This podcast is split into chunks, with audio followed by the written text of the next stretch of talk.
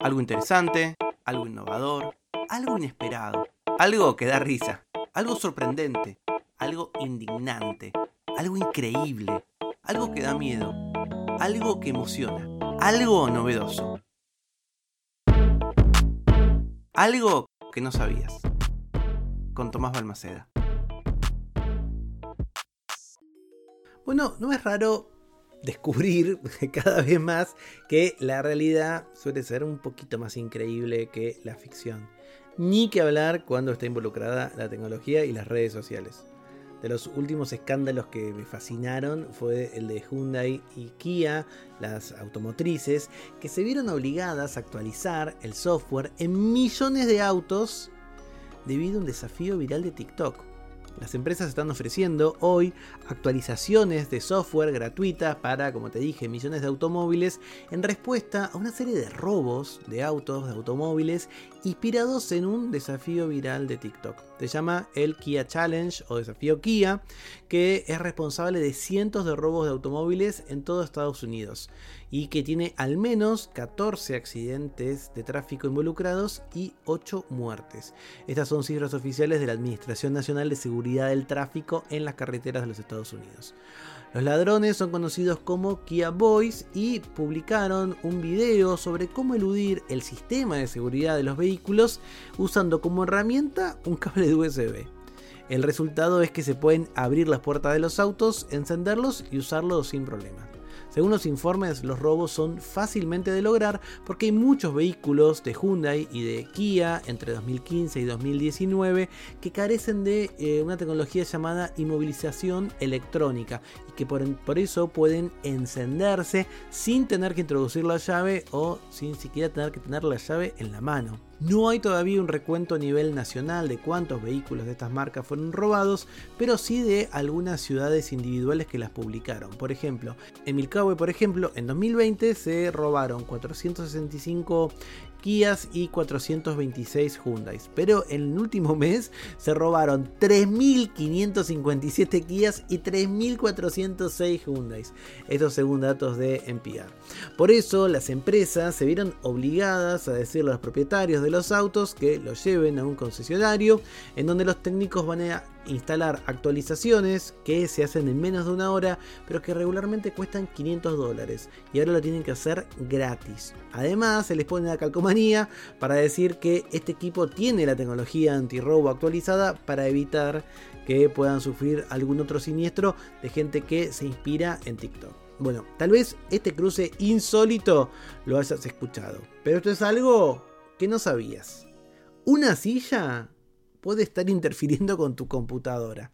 Bueno, 2023, las cosas no son fáciles, señoras y señores que escuchan algo que no sabías. Porque uno pensás, qué sé yo, qué cosas precisás para laburar en tu casa eh, frente a una compu, qué sé yo, hay cosas que tienen que estar enchufadas, como la compu, como eventualmente nada, la energía eléctrica que tiene el teclado, el mouse, un micrófono como el que estoy usando yo en este momento, las luces, pero hay otras cosas que vos decís no precisan electricidad, por ejemplo, las sillas.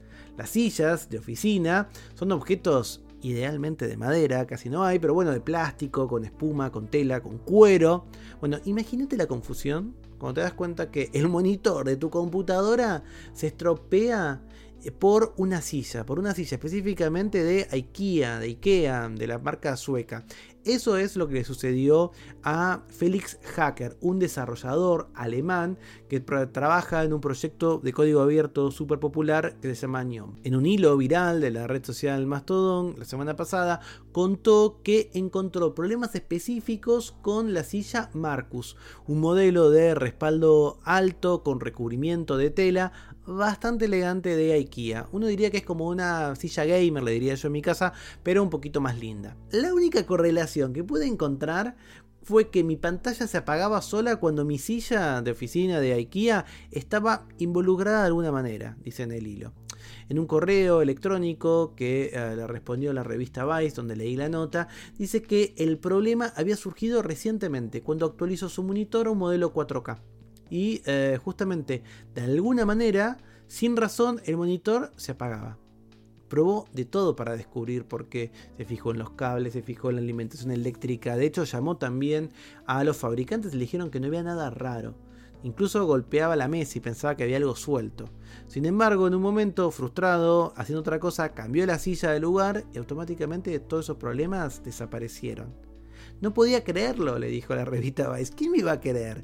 ¿Cómo podés contar de una manera creíble un problema tan absurdo a cualquier persona? Bueno, no es la única persona que tiene problemas con esta silla Marcus.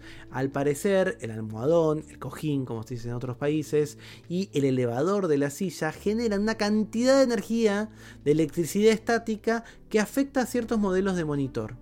¿No? ¿Qué es lo que hicieron algunas personas para resolverlo y que uno puede encontrar en distintos foros? Ponerle un cable de cobre a la silla para que haga tierra. Los problemas de descarga electrostática no son infrecuentes en las computadoras y pasa mucho en los monitores. Los monitores, sobre todo los viejos, los de rayos de eh, catódicos de tubo, son propensos a problemas de descargas electrostáticas, lo que requiere una desmagnetización periódica para ayudar a evitar problemas con los colores. Esto se sabe hace un montón. En la década del 90, Douglas C. Smith, que trabajaba en ATT Bell Labs en ese momento, publicó de hecho un artículo interno sobre cómo las descargas electroestáticas pueden volverse problemáticas en ciertos entornos. En ese texto de comienzo de la década del 90, él dijo, está claro que las sillas, como las que se describen en este documento, no deben usarse cerca de equipos de emisión crítica, como equipos médicos, torres de control de aeropuertos y equipos de comunicación. Aunque dicho equipo está diseñado teniendo en cuenta la inmunidad, no es prudente probar la inmunidad del equipo durante la operación diaria. Y es que nos olvidamos que a menudo estamos navegando entre mucha electricidad estática vinculada con la computadora y con otros aparatos y objetos que están en nuestra casa. La solución que le encontró Hacker a su problema fue bastante sencilla. Notó que su cuarto tenía un piso laminado y que la mesa que eh, utilizaba con la computadora tenía patas de aluminio y una alfombra de plástico para proteger el, el piso, pero una alfombra bastante trucha, bastante normal.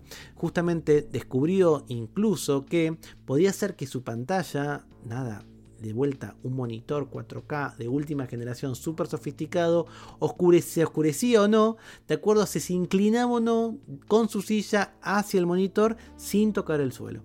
Entonces lo que hizo fue comprar una alfombra antiestática que ayuda a disipar la electricidad levantada por la fricción. De hecho, es lo que deberías hacer si este podcast te lo enviaron porque algo similar te ocurre. En el peor de los casos vas a tener que cambiar la silla. Porque esto es algo que no sabías. Una silla puede estar interfiriendo con tu computadora. Para hacer esta, eh, este episodio de lo que no sabía, sucede dos eh, artículos. Uno, viejito, viejito, no, de hace un mes y medio. The Diverge, Hyundai eh, and Kia forced to update software on millions of vehicles because of viral TikTok challenge.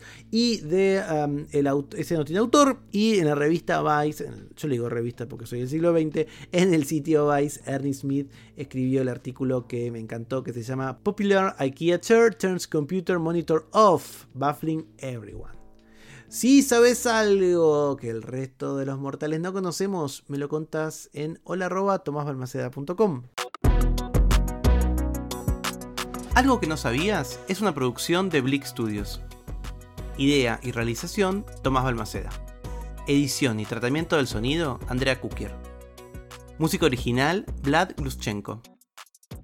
Nos vemos mañana con algo que no sabías.